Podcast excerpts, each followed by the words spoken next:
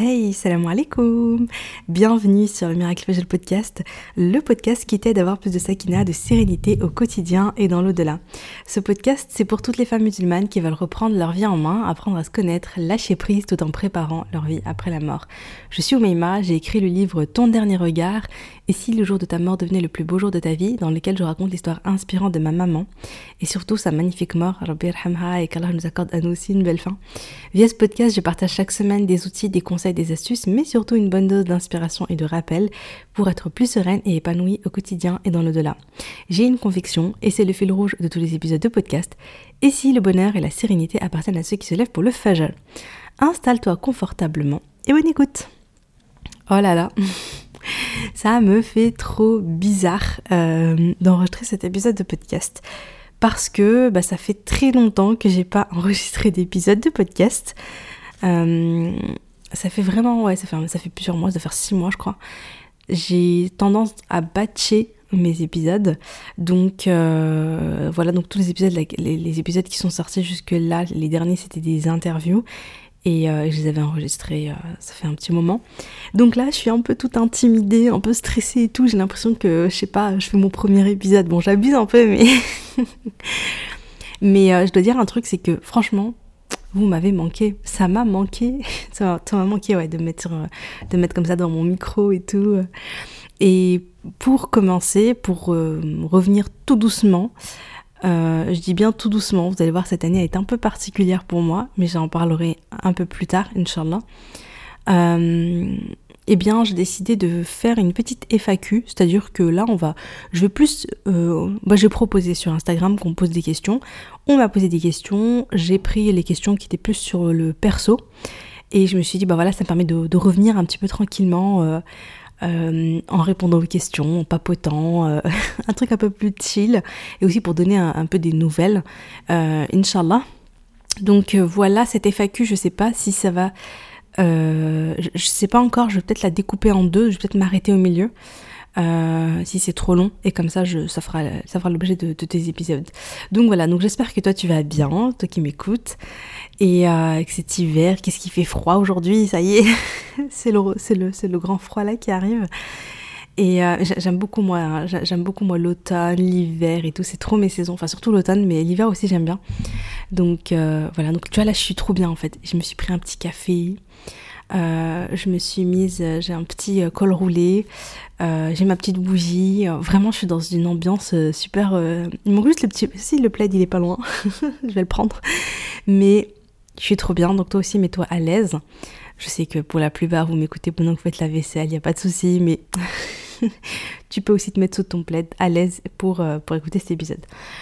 Donc, déjà, on m'a demandé comment j'allais. Hmm, Merci à vous, vous êtes trop mignons. J'ai eu plein de petits messages trop choux hein, qui étaient euh, dans la boîte à questions de la FAQ. Les gens en ont profité pour me faire des petits messages trop trop mignons. Comme vous êtes adorables. Et ben écoutez, alhamdoulilah, moi je vais bien. Euh, surtout là ce matin, je fais, même si ces derniers, ces derniers jours, en fait, euh, j'ai des nuits un peu compliquées. Donc voilà, quand ton sommeil est compliqué, bah, t'es un peu fatigué, plus que d'habitude. Mais, alhamdoulilah, ce matin, je fais ma petite routine fajr, je fais mes adkar du matin. J'ai marché un petit peu, j'ai fait la cohérence cardiaque. Et euh, voilà, donc alhamdoulilah, ça va très très bien. Et ensuite, on m'a demandé, euh, on voyait les directs, hein. vous allez voir la question, vous allez comprendre. on m'a dit, est-ce que tu as peur de la mort? Euh, Je sais pas pourquoi j'ai mis cette question dès le départ, peut-être que j'aurais dû laisser un peu après. Mais, euh, mais en même temps, c'est un, un, rappel fort. Et oui, la réponse, c'est oui. oui, j'ai peur de la mort. parce que je me sens toujours pas prête parce que, euh, vous savez, on parle beaucoup de, potentiel, genre, euh, je sais pas, tu vois, il y a cette idée un peu de t'as un potentiel en toi, vas-y, donne tout, quoi, tu vois, pour, euh, voilà, pour, pour le réaliser. Mais en général, on, on, on en parle plutôt pour la donia, tu vois, genre, ah, mais je sais pas, tu vois, tu peux réaliser tes rêves, tu peux faire des grands trucs, tu peux lancer tes projets, tout ça, tu vois, genre, va au bout de ton potentiel et tout. Euh, mais euh, moi, j'ai ce truc par rapport à la mort, c'est-à-dire que je me dis, mais Emma, t'as trop un potentiel de croyante.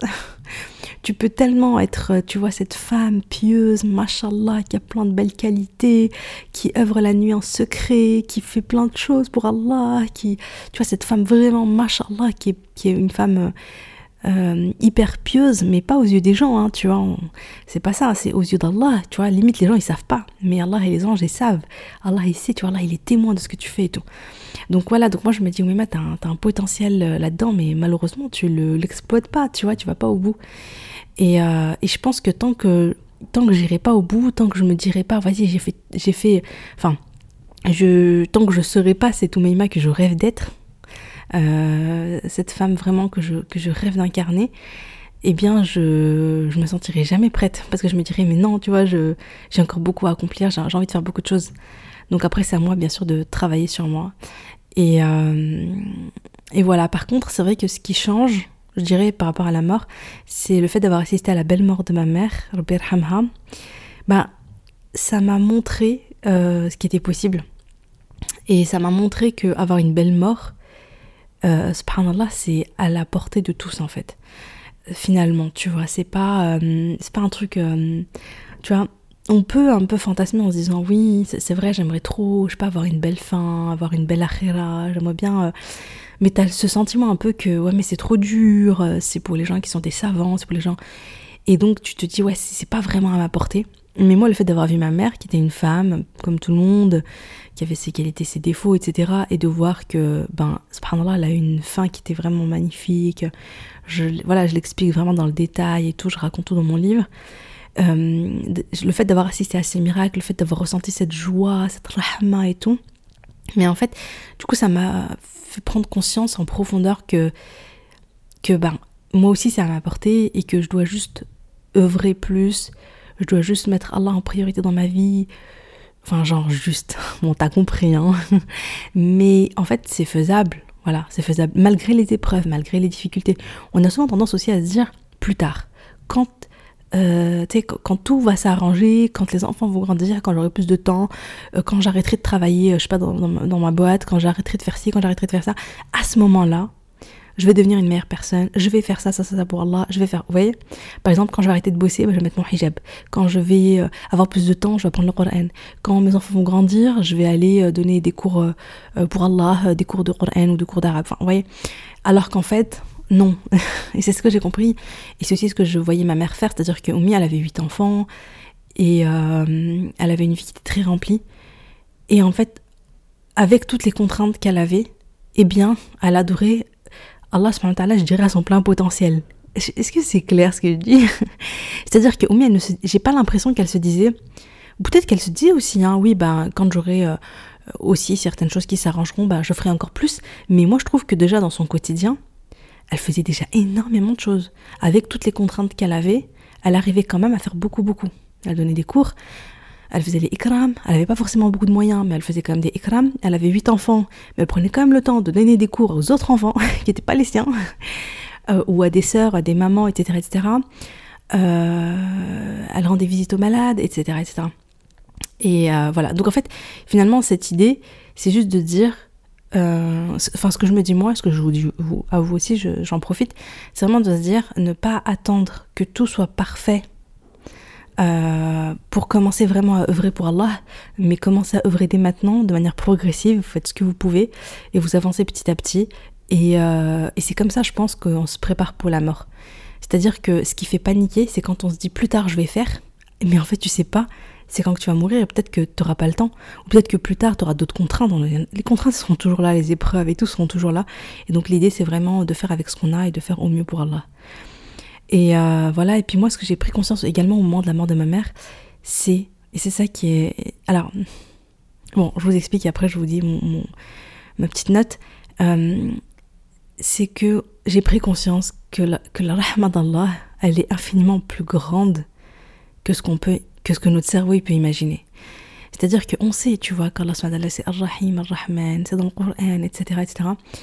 Mais moi, ce moment, au moment de la mort de ma mère, j'ai eu l'impression de ressentir un petit peu de cette rahma d'Allah. Je sais pas comment l'expliquer. Et du coup, j'ai eu con... En fait, je me suis rendue... En fait, j'avais l'impression qu'il y avait... Je sais pas comment expliquer. J'ai l'impression qu'il y avait tellement d'amour, dans... même dans l'agonie de ma mère, etc., qui était très douloureuse. Hein. C'était une grande souffrance. Et en même temps, en parallèle, en même temps, je sais pas, il y avait une espèce de... de... de... de... de, de, de sakina, de... de réconfort. Il y avait quelque chose, il y avait un sentiment très particulier.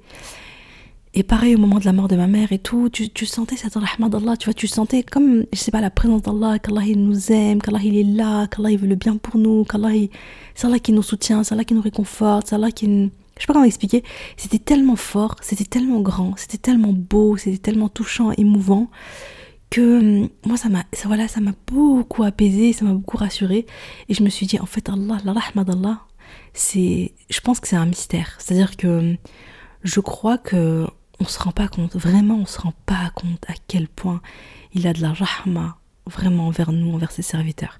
C'est un truc, c'est vraiment puissant, c'est vraiment beau, c'est vraiment là je vous le dis. Et j'ai mon cœur, c'est un peu bizarre, mais je sens, c'est trop bizarre. Mais je sens que mon corps il se détend. Je sais pas comment expliquer, mais je, je, vraiment juste le fait de, de, me rappeler ça, de vous dire ça, ça, ça, me, ça me fait quelque chose de ça détend mon corps en fait de manière profonde subhanallah de me dire Allah il est là Allah il nous aime Allah il veut le meilleur pour nous Allah il veut le paradis pour nous. Il a plein il a la rahmat d'Allah elle est infiniment plus grande que ce qu'on imagine. Après du, coup ça du coup ça apporte de la sérénité quand, quand, quand je pense à la mort. Mais c'est la note là que je tiens quand même à dire Bien évidemment, ça ne doit pas du tout empêcher de faire moins sous prétexte que Allah et sa rahma est infiniment plus grande que ce qu'on imagine. Au contraire. Au contraire. C'est-à-dire que il y a tellement d'amour que au contraire, je me dis, il faut, qu'on se dise, mais comment dire, c'est pas qu'on soit à la hauteur, mais qu'on fasse le maximum tu vois, qu'on fasse le maximum pour Allah. C'est-à-dire qu'il est tellement digne d'être aimé, d'être adoré. C'est tellement, il nous donne tellement, il nous descend, il descend tellement de bienfaits sur nous malgré tous nos péchés, malgré tout ce qu'on fait de mal et ça.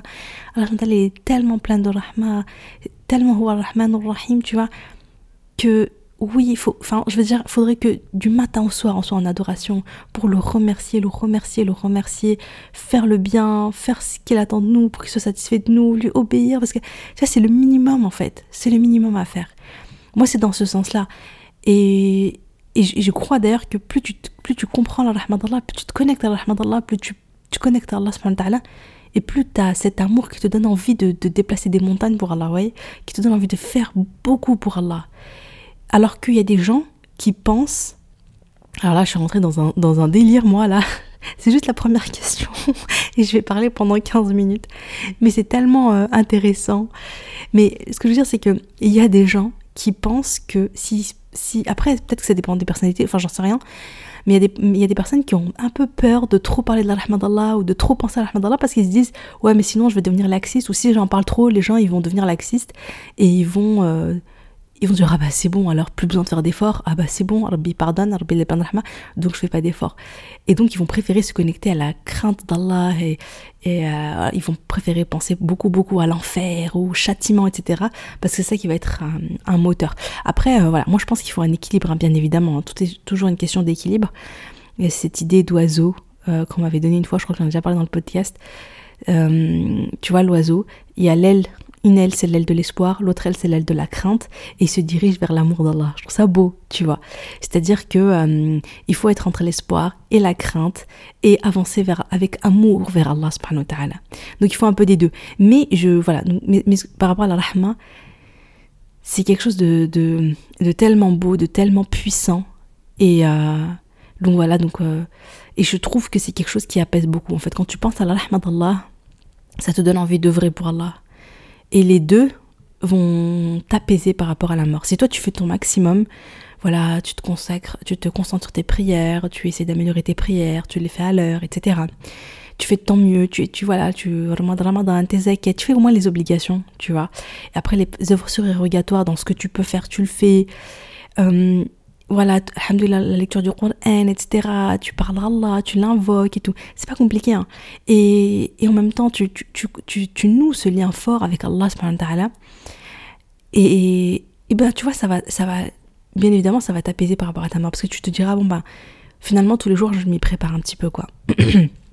et aussi, euh, voilà, y penser beaucoup. C'est important de penser euh, souvent à la mort, même si c'est euh, très dur, mais au moins de lire des rappels dessus, de lire des hadiths dessus, etc., sur ce qui se passe après la mort, etc.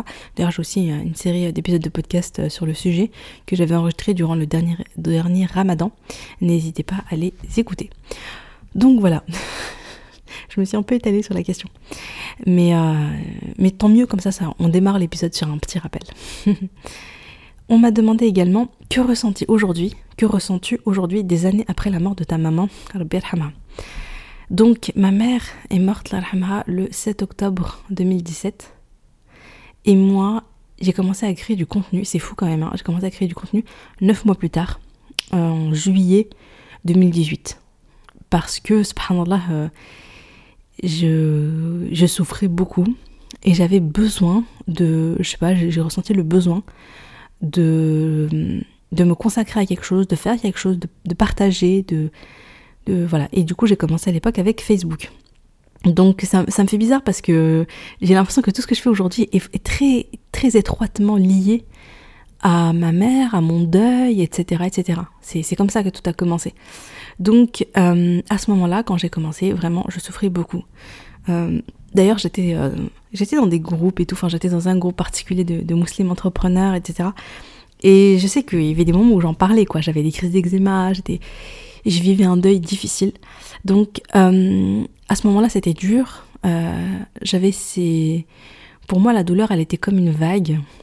Le manque, l'absence, etc. Moi, je l'ai toujours, je l'ai souvent euh, illustré comme une vague qui arrive, qui te prend et tu te noies dedans. Euh, quand elle vient, la souffrance, elle est là. Tu, là, c'est t'es démuni face à la souffrance. c'est, tu te noies quoi face à ta souffrance. Et ensuite, la vague se retire. Et après, ça va mieux. Et après, la vague, elle revient. Et au début, bah, la vague, elle venait très souvent. Et aujourd'hui, alhamdoulilah, donc des années après, eh bien, je dirais que les vagues sont de plus en plus rares. Je dirais que je suis plus sereine, alhamdoulilah. Je dirais que je peux penser à Oumi avec le sourire, avec de la joie. Je peux me rappeler des bons moments avec le sourire.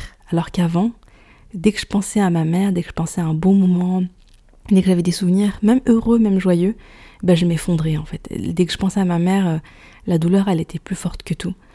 Euh, mais subhanallah, euh, aujourd'hui, je vraiment voilà je me rappelle je rigole je me rappelle des des des enfin voilà des, des blagues qu'elle nous faisait des des moments marrants qu'on vivait avec elle de ses remarques de de ses expressions aussi euh, et ça me fait sourire j'aime trop voilà ça me ça me fait du bien de me souvenir d'elle et, et, ça me rend pas triste alhamdoulilah. Bien sûr il y a des moments où c'est le cas mais je dirais que 80% du temps euh, alhamdoulilah ça ça va. Par contre je dirais simplement que depuis sa mort, euh, j'ai eu un sentiment très très fort d'insécurité. C'est comme... Euh, pourtant j'étais adulte et tout quand, euh, quand c'est arrivé, hein, j'avais 25 ans. Je n'ose même pas imaginer franchement les enfants qui vivent, qui vivent des pertes comme ça.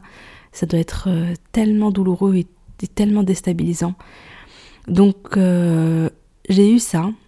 après la mort de ma mère, c'était un peu c'était une phase, je crois, qui était un peu compliquée parce que j'étais déjà dans une phase de, chamboulement de ma vie. Je venais de marier, je venais d'être mère, je viens de perdre la mienne.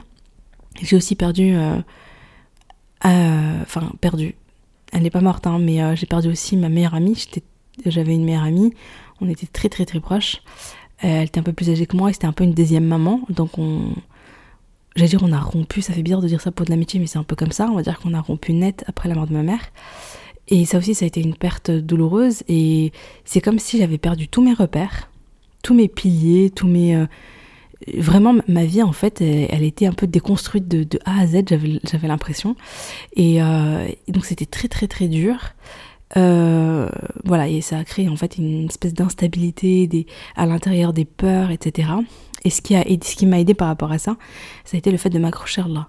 Été euh, le moment où je me sens vraiment perdue, je me sens vraiment mal eh bien, euh, de me tourner vers Allah, de m'accrocher à Allah et d'aller chercher de la sécurité auprès d'Allah, de la stabilité auprès d'Allah, etc. Donc, euh, donc. Mais euh, ces moments un petit peu d'insécurité intérieure, émotionnelle, bah, je les ressens de temps en temps. Voilà, je travaille dessus, mais j'avoue que il y a des moments où ça, ça se ressent plus que d'autres. Donc voilà. Alhamdoulilah. Après, euh, après voilà, il y a toujours des moments difficiles hein, quand t'as pas ta mère. Il y a tellement de moments où tu dis, ah, j'aimerais trop qu'elle soit là, que je lui raconte ça, que je lui pose cette question, etc. etc. D'ailleurs, en parlant des questions, eh bien justement, c'est le sujet de la prochaine question. Quelle transition, waouh Donc on m'a posé, quelles seraient les questions que tu aurais aimé poser à ta maman, Rabbi avant sa mort Alors, Euh, déjà, sa recette de hein. de Charlie Fovra aussi. Franchement, ma mère, elle cuisinait trop bien. Mais je me rendais pas compte avant. Enfin, c'était bon. Mais depuis que moi, je suis maman et que moi, je cuisine et que moi, je galère, je me dis, mais purée, pourquoi j'ai pas noté toutes ces recettes? Mais oh là là là là Franchement. Euh, ouais, surtout j'ai fait ça, c'était super bon. Donc c'est des plats marocains, Charlie Amphora avec du poulet et tout. Ah là là, qu'est-ce que c'était bon. Je sais pas, elle avait une recette à elle que, que j'arrive pas à retrouver chez les autres. Donc euh, voilà. Ensuite, je lui demanderai, mais Oumi, comment tu faisais pour t'organiser, pour tout gérer avec huit enfants? Bien sûr, j'ai des pistes et tout, mais j'aurais trop aimé avoir son point de vue à elle, que elle, elle me dise avec ses mots euh, voilà, que elle, me donne ses conseils d'organisation avec ses mots à elle. Moi, j'ai vu tout ça, hein, donc euh, voilà, mais c'est pas pareil. Donc, j'aurais bien aimé qu'elle me dise genre son secret. j'aurais aimé lui demander de me pardonner, de pas avoir été assez présente, de pas l'avoir assez aidée. Franchement, je trouve que j'étais pas du tout dans mon rôle de fille aînée. Alors, je l'ai aidée, hein, on va pas abuser. Voilà, je l'ai aidée dans la cuisine, je l'ai aidée dans le ménage et tout, mais je trouve que je la déchargeais pas assez. Euh, c'était elle qui portait tout le poids, toute la charge mentale. J'aurais aimé euh, prendre plus de responsabilités euh, pour la décharger un peu plus. J'aurais aimé être plus présente pour elle. J'étais beaucoup plus, je sais pas, j'ai l'impression que j'étais souvent avec mes copines. Vous savez, l'adolescence, voilà, puis les études et tout. J'avais tout le temps autre chose en tête, alors que j'aurais aimé juste être là pour ma mère et l'aider vraiment et la soutenir vraiment et, voilà, j'avais des moments bien sûr privilégiés avec elle. On était proches, hein, moi et ma mère. Mais j'aurais aimé faire plus, quoi. Voilà, donc euh, j'aurais voulu lui demander pardon de pas. Euh, pour, euh, voilà, pour tous mes manquements et tout. Je crois que je lui ai demandé pardon quand même avant, mais. Mais voilà, voilà. comment. Je lui poserai la question Oumi, comment tu fais pour être si proche d'Allah? Comment tu fais? Pareil, j'ai des pistes. Je sais qu'elle parlait beaucoup à Allah, surtout en prière. Je me rappelle d'elle, franchement, quasiment tous les soirs, elle faisait des prières surrogatoires après l'Aïcha. Elle se mettait en. Elle était en soujoude, en prosternation, elle restait longtemps en soujoude. Et elle pleurait beaucoup. J'ai des souvenirs hein, vraiment de moi, je suis dans son lit, je suis là, je sais pas, je sais pas, je sais pas ce que je fais. Et j'attends qu'elle termine la prière. Et ma mère, elle prend son temps. Ah ouais, j'aimais trop les prières de ma mère. Vraiment, alors ça aussi, c'est un truc euh, qui me manque beaucoup, beaucoup, beaucoup ma mère, juste tu la voyais prier, tu te sentais apaisé. C'était un truc de fou. C'est-à-dire qu'elle faisait des, les prières, elle, prenait son temps, elle faisait des mouvements qui étaient lents. Elle faisait jamais la prière dans la précipitation. Genre, j'ai jamais vu ma mère tac tac tac prier. Euh, tu sais, genre, enfin voilà, moi des fois je suis en retard ou des fois je suis. Alors, franchement, surtout si c'est des prières surrogatoires, je vais être en mode bon, euh, voilà, tac tac tac tac, tu vois. des fois ça va, je vais prendre mon temps et tout, mais des fois, franchement, euh, voilà, je vais être rapide. Et j'ai jamais vu ma mère faire des mouvements rapides. Voilà, juste ne serait-ce que les mouvements, elle prenait son temps. C'est vraiment de la lenteur, la lenteur, la douceur. Elle tu sens qu'elle est vraiment là. Tu sens que, je sais pas, je sentais qu'elle était bien concentrée dans ce qu'elle disait. En fait, c'est un peu comme si elle était, euh, elle rentrait dans un autre état, quoi, tu vois, dans un état de méditation et tout, proche d'Allah. Et voilà, et puis en soujoud, comme je disais, vraiment, elle restait longtemps en soujoud, elle faisait ses invocations et tout. Et après, j'entendais elle pleurer et tout. Et après, encore après la prière, elle levait les mains, et elle faisait des doigts et tout c'était des moments qui étaient incroyables. Et, d'ailleurs, là c'est fou parce que elle priait toujours au même endroit, avec le même tapis et tout. Et du coup, dès que tu allais dans cet endroit-là, dans cette pièce, subhanallah, il y avait le nour, il y avait la sakina qui se dégageait. Ah mais vraiment, il y avait la sakina qui se dégageait. Et d'ailleurs, même après sa mort, je ressentais encore ça quand je rentrais dans la, dans la pièce. Je ressentais un certain apaisement. Aujourd'hui, euh, je le sens plus parce que ça fait longtemps qu'elle est pas venue prier là-bas. Mais, euh, mais et je pense que ça s'explique parce que euh, parce que quand tu es dans le rappel, elle a descente à Sakina, je pense que, je sais pas, peut-être les anges venaient, parce que c'est aussi l'endroit où elle lisait le Coran, c'est l'endroit où elle faisait les adkar, c'est les endroits, en fait, c'était le, c'était un peu son endroit, son petit cocon à elle. Et, euh, et je pense qu'il avait, qu'il, voilà, qu'il y avait vraiment la Sakina, le Nour et tout, il y avait un truc. Et voilà, c'était très ressourçant. Ça, moi, je me sentais juste apaisée, quoi. Tu vois, j'allais là-bas, je me sentais bien dans son petit coin. Donc, euh, donc voilà, je pense aussi, donc elle faisait beaucoup de adkar. Elle faisait beaucoup les adkar du matin, les adkar du soir. Euh, souvent, les, adkar les invocations du soir entre l'asr et le maghrib, elle les faisait en marchant à l'extérieur, en se promenant et tout. Et puis elle faisait beaucoup d'œuvres aussi. Hein. Bien sûr, elle transmettait la religion, elle faisait l'aumône, la zakat. Euh, elle réunissait les sœurs pour Allah, beaucoup de mahabba fillah et tout. Mais malgré tout, tu vois, j'aurais voulu qu'elle, elle me dise, selon elle, c'est comment elle fait pour être si proche d'Allah, c'est quoi son petit truc? Et je crois que c'est parce qu'elle parlait beaucoup à Allah. Et ça, c'est un truc qu'elle me disait qu'elle faisait depuis qu'elle était petite. Elle m'avait dit, quand elle était petite, elle avait ce truc de, de, de se poser des questions et tout. Et donc, je crois qu'elle elle, elle faisait les œuvres, mais il y avait aussi ce truc de juste, je parle à Allah, je connecte mon cœur à Allah. Et d'ailleurs, j'ai envie d'en, je vais, je suis en train de préparer un épisode de podcast sur ça, c'est comment parler à Allah. Euh, j'ai trop hâte, ça va être, ça va être trop, trop bien, ça va être trop intéressant cet épisode, Inch'Allah. J'aimerais lui poser aussi comment, Oumi, comment tu fais pour penser aux autres avant de penser à toi? Comment tu fais pour être présente pour les autres alors que toi, ton quotidien est déjà tellement rempli? Et ça, c'est une vraie question. En fait, c'est pas une question de temps, hein, c'est une question de charge mentale. C'est-à-dire que, je sais pas, moi, j'ai deux filles, ah, c'est bon, je suis dépassée, quoi. j'ai plus le temps pour rien. J'ai mes deux filles, je, voilà, j'ai mes activités, hein, mon podcast, mes sérénité, tout ça. Et ça y est, quoi, mon cerveau, ça y est, il est full complet, quoi. J'oublie tout le reste, euh, je j'étais en l'air. Et ma mère, cependant, bah, elle s'occupait de plein de choses, elle faisait plein de choses, et en même temps, elle avait de l'espace pour. Elle, elle est malade, hop, je vais l'appeler, je prends de ses nouvelles. Elle, tiens, hop, on va aller la visiter parce que ta ta ta ta. Elle, tu vois, elle était, elle était là, elle pensait aux autres. Moi, je, moi je, ça, ça, je suis trop admirative. Ensuite, on m'a posé une question Comment est-ce que tu vis sans ta maman? Comment est-ce que tu ressens son amour sans sa présence? Je le vis et c'est dur. Il y a eu des personnes qui m'ont posé des questions parce qu'elles-mêmes sont dans le deuil. Qu'Allah vous facilite et qu'Allah fasse miséricorde à nos morts. Euh, moi, ce qui m'aide dans le fait de vivre sans ma maman, euh, je dirais que c'est le fait d'avoir de l'espoir de la revoir. Euh, ça m'arrive souvent de penser à nos retrouvailles. Voilà, ça m'arrive de me dire ouais, le jour où on va se retrouver, on va être là, Omi, tu m'as manqué et tout, je suis tellement contente de te revoir, et qu'on se prenne dans nos bras, qu'on se serre dans les bras. Franchement, hamdoulilah la ni'mat l'islam, tu vois.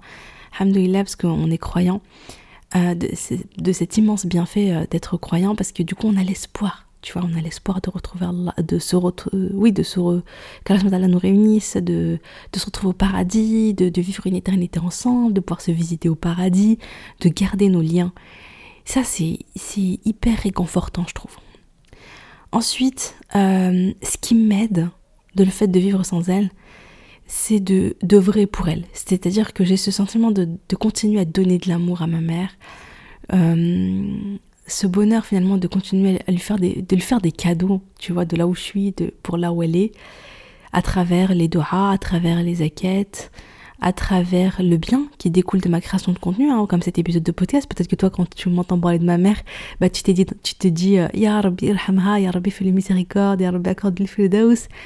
Bah voilà, tu vois, les invocations que tu fais pour elle, eh ben, ça lui parvient, et qu'elle les accepte.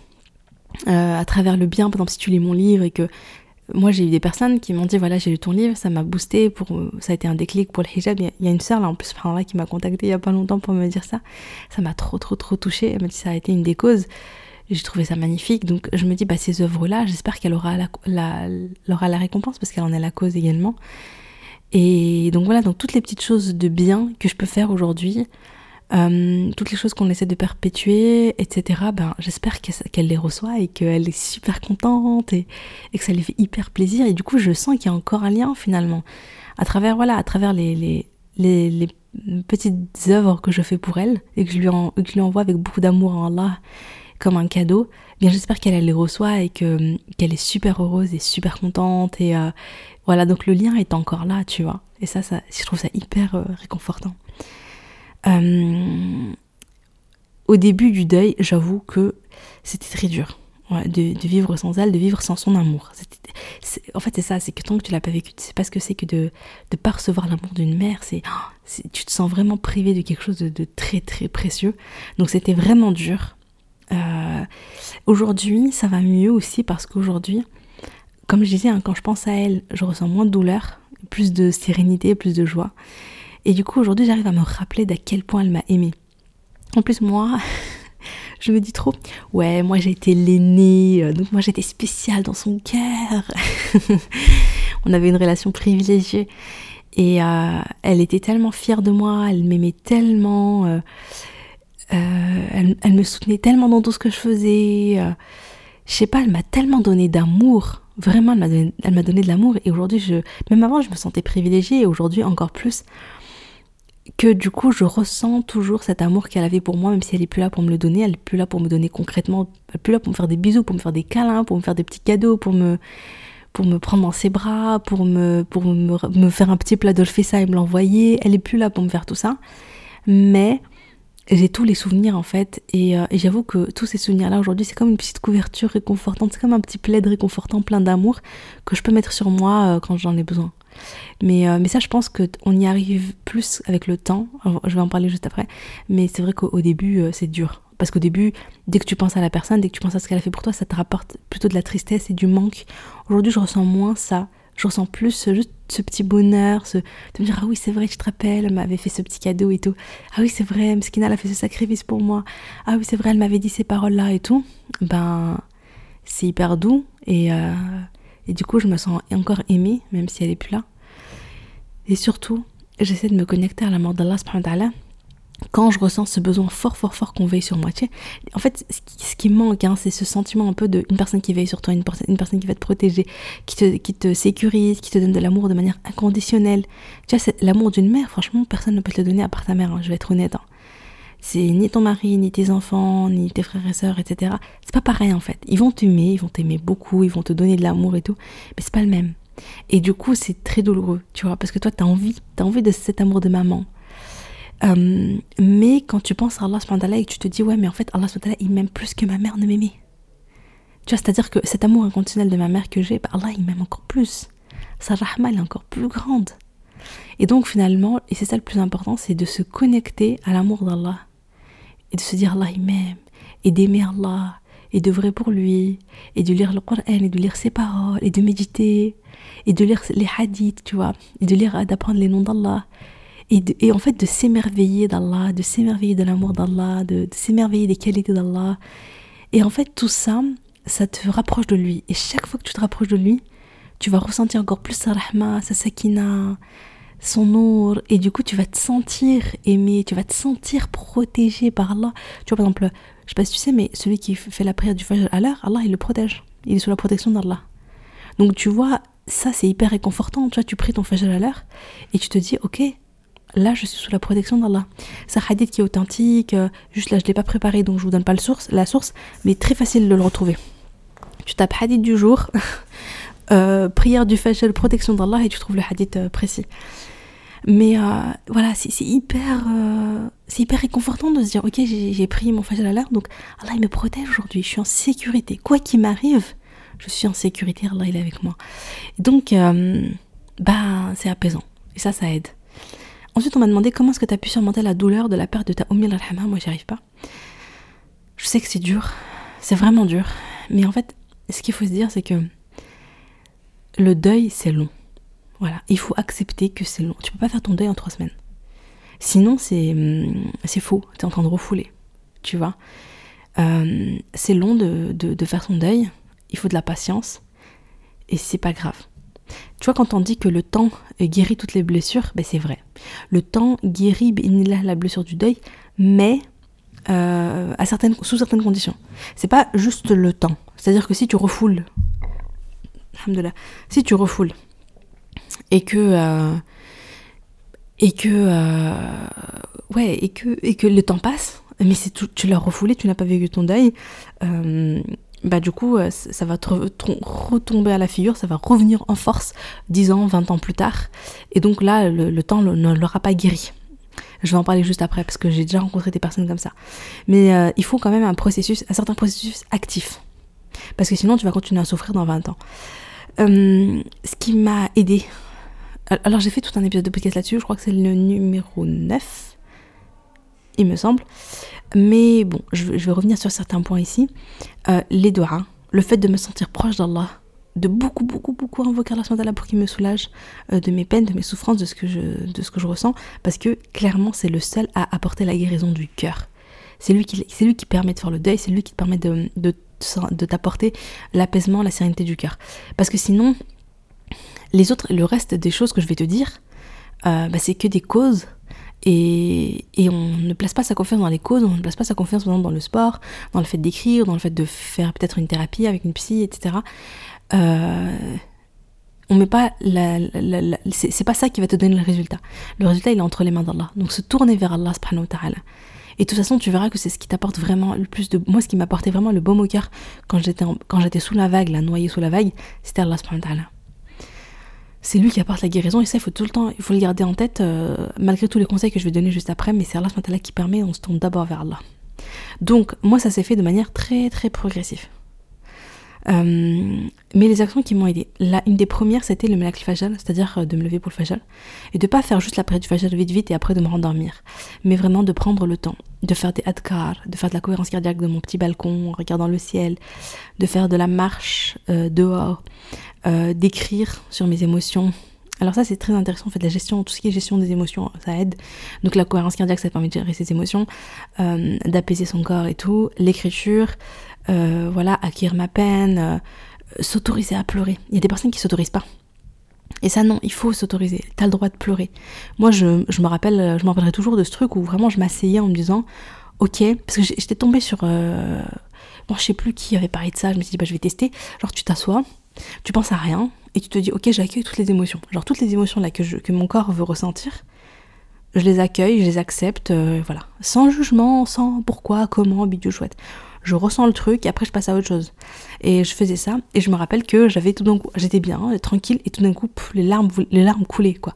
J'avais ce sentiment de j'ai besoin de pleurer, je me sens pas bien, je me sens triste, j'ai besoin de pleurer. Et bah je me laissais pleurer, pleurer, pleurer pendant quelques minutes et après ça allait mieux, alhamdoulilah. Et, euh, et, ça, je me sentais soulagée.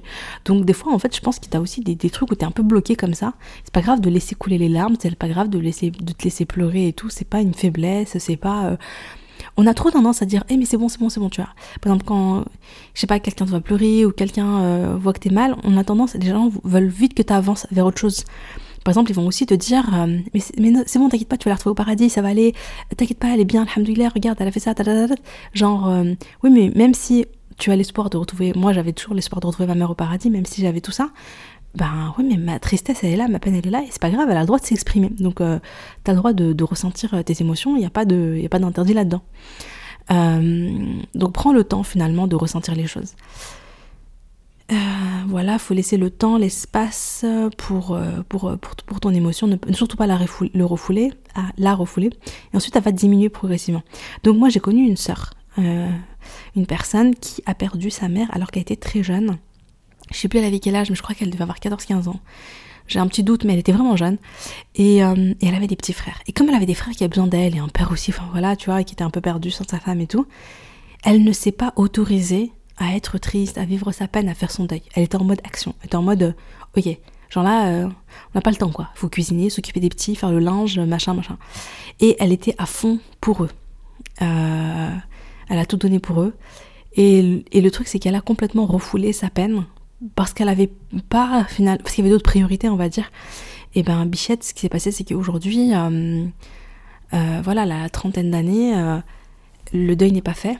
Et quand elle pense à la perte de sa mère etc émotionnellement c'est comme si elle avait vécu la perte la veille. C'est à dire que émotionnellement elle n'avait pas le temps de faire son deuil et ça avait pas il y avait pas comment dire j'allais dire il n'y avait pas une espèce de maturité. C'est à dire que vraiment c'est comme si ça venait d'arriver. Donc, euh, donc c'est comme si les émotions étaient restées bloquées. Et maintenant, aujourd'hui, elle souffre beaucoup parce que tout, tout ressort. Euh, parce qu'aujourd'hui, elle est bien dans sa vie. Elle, elle, elle, est plus sereine, elle est plus stable, elle est mariée. Euh. voilà, en fait, tout va bien. Et comme tout va bien, je pense que quelque part, c'est comme si le cerveau il dit Ok, maintenant, on est maintenant tout va bien, on n'est plus dans le speed de la vie, on n'est plus dans le machin et tout. Bah maintenant, on peut ressentir le deuil, quoi. Et mais du coup, ça fait bizarre de, de, que tout ressorte, euh, je sais pas, 20 ans après. Et c'est pour ça que c'est très important de s'autoriser ces moments-là et d'avoir vraiment des moments pour ça. J'ai parlé avec plusieurs personnes, euh, plusieurs amis, plusieurs entrepreneurs et tout, qui m'ont qui m'ont confié en fait ce truc de je me suis pas autorisée à ce moment-là, pour x, y raison, je venais d'être maman, euh, je sais pas, j'avais, trop de trucs à ce moment-là, etc. Je me suis pas autorisée à faire mon deuil, j'ai pas vraiment, je me suis pas autorisée vraiment à prendre le temps, à pleurer, à, écrire sur ce que je ressens, à revivre ce qui s'est passé, à, prendre le temps finalement de, m'occuper de ça. Et ce qui se passe, c'est que, bah voilà, 10 ans, 15 ans après, bah, je fais une espèce de dépression, je suis pas bien, les choses ressortent et tout. Après, c'est pas grave, hein, si ça ressort plus tard, c'est pas grave. À ce moment-là, bah, tu, vas les gérer maintenant. Euh, voilà, mais c'est juste que, hum, du coup, c'est dommage. Euh, voilà, du coup, c'est important si, si tu te reconnais, si toi-même tu vis. Après, là, je parle du deuil, mais ça peut être aussi autre chose. Ça peut être un divorce difficile, ça peut être euh, la maladie d'un proche, ça peut être n'importe, une épreuve difficile prends le temps en fait d'accepter d'accueillir les émotions, etc. qui vont avec. Euh, voilà, tu peux pour t'aider, donc pour t'aider à, faire face à ton deuil, le sport, ça permet d'extérioriser, ça fait du bien, en parler. Euh, même si moi, j'avais pas envie d'en parler à des proches, bizarrement, je me suis vachement isolée à ce moment-là, mais j'ai ressenti besoin d'en écrire, d'en parler à des inconnus entre guillemets. C'est comme ça que j'ai commencé à, parler, à écrire sur Facebook, à faire mon podcast, etc. Euh, écrire mon livre, ça a été très thérapeutique. Vraiment, ça c'était super thérapeutique. Je pense que le fait d'écrire mon histoire avec un début, un milieu, une fin, en donnant du sens à tout ce que j'ai vécu, en me disant, en écrivant que, alhamdoulilah, ça vient d'Allah, que la mort d'Oumi elle cache une sagesse, que j'ai confiance en Allah, euh, etc. Ben, finalement, ça me permet de, vraiment de, de mettre comme un point final à mon deuil. Euh, je sais pas comment expliquer, de, classer les choses, de dire ok, voilà, j'ai mis tout noir sur blanc, j'ai compris, j'ai compris le sens, j'ai compris la sagesse d'Allah, alhamdulillah, et du coup je peux mieux passer à autre chose. Il y a aussi le fait que euh, je pense qu'avant d'écrire mon livre, j'avais peur d'oublier. Mon deuil, je trouve qu'il a quand même duré, hein, parce que ça allait un peu mieux, mais j'étais quand même, enfin c'était quand même, j'ai pas eu le sentiment d'avoir fini mon deuil jusqu'à ce que j'ai fini mon livre. c'est très bizarre, mais quand j'ai fini mon livre, là j'ai vraiment eu le sentiment d'avoir passé un grand, grand, grand cap dans mon deuil. Subhanallah. Et je crois que c'est parce que, euh, avant d'écrire mon livre, je, savais que je voulais le faire et j'avais. Je m'accrochais à tous les souvenirs, toutes les émotions, tout ce que j'avais vécu, tout ce que j'avais ressenti. J'ai m'y accroché euh, d'une manière inconsciente. Je pense que vraiment je voulais pas faire mon deuil, je voulais pas passer à autre chose, je voulais pas tourner la page parce que je me disais j'ai peur d'oublier quoi que ce soit. Il faut que j'oublie rien, il faut que je garde tout en mémoire, tout en tête. Et même si j'avais pris des notes et tout, mais c'est pas pareil. Et, euh, et, quand j'ai écrit mon livre, il s'est passé deux choses. Euh, bah du coup, la première, c'est que voilà, j'ai noté tous mes souvenirs dedans. Du coup, quand je l'ai terminé, je me suis autorisée à oublier et à passer à autre chose. Parce que je me disais, le jour où j'ai envie de me rappeler, il me suffit de lire mon livre. J'ai pas besoin de tout garder tout le temps, tout le temps dans une espèce de. de. de comment dire J'ai pas besoin de tout garder, tout, tout, tout, tout, dans le détail, dans, dans un coin de ma tête tout le temps, H24 mais voilà, ça m'a permis de lâcher prise. Ça, c'était trop bien. Et aussi, j'ai écrit mon livre dans la douleur. J'ai tout revécu. J'ai écrit. Il y a beaucoup de personnes qui me disent Ah, mais je pleure grave quand je lis ton livre. J'ai beaucoup pleuré et tout. j'ai versé toutes les larmes de mon cœur. Mais c'est pareil pour moi, en fait. Pendant moi, quand j'ai écrit mon livre, vraiment, j'ai pleuré. J'ai pleuré. En plus, vous, vous l'avez lu une fois, mais moi, j'ai lu mon livre, je sais pas, 100 fois.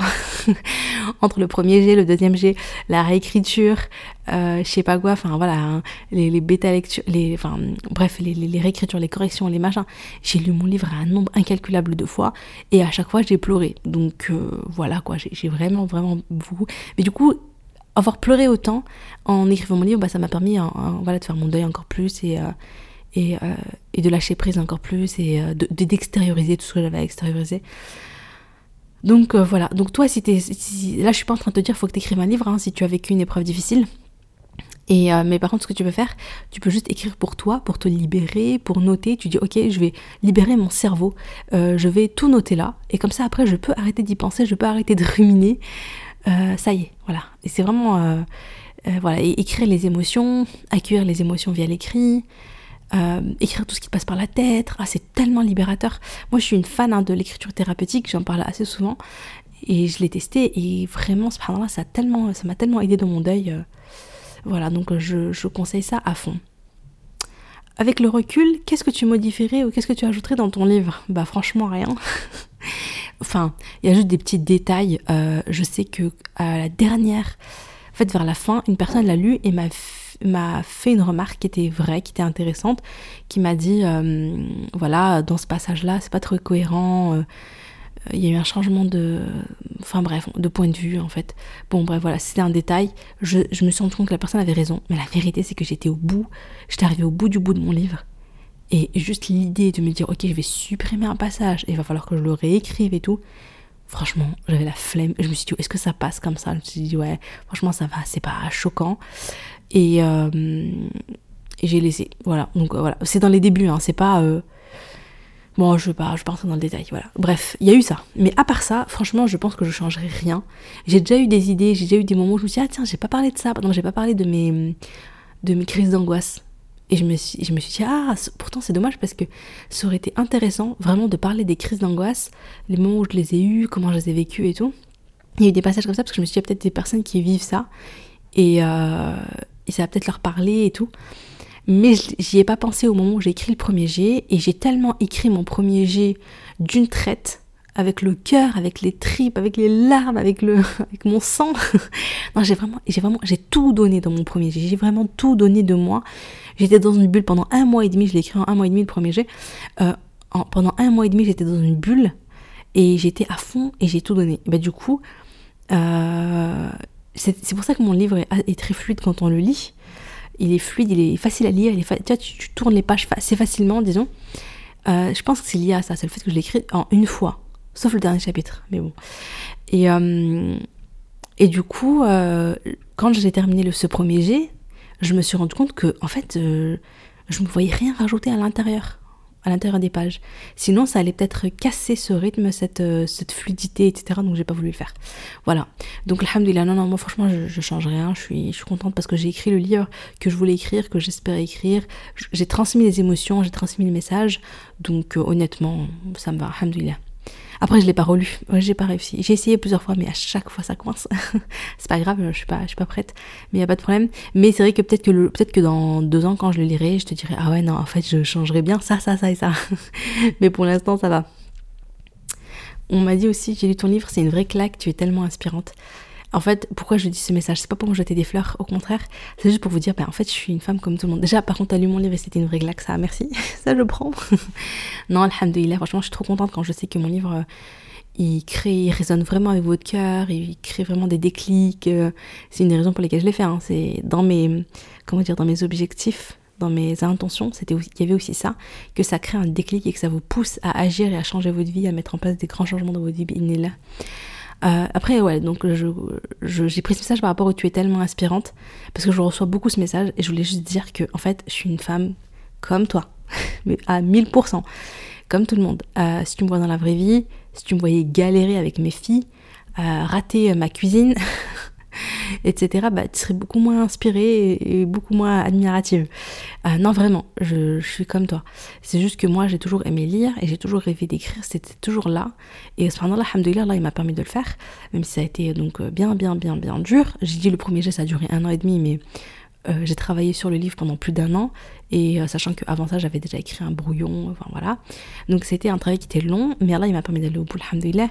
Et moi ce dont je suis sûre et certaine, c'est que chacun, donc toi qui m'entends, je suis sûre que toi tu as un talent particulier. Il y a une chose que toi tu sais faire, que toi tu fais en étant à l'aise, c'est facile pour toi, euh, tu dans ta zone entre guillemets de génie, hein, comme ils disent, tu vois.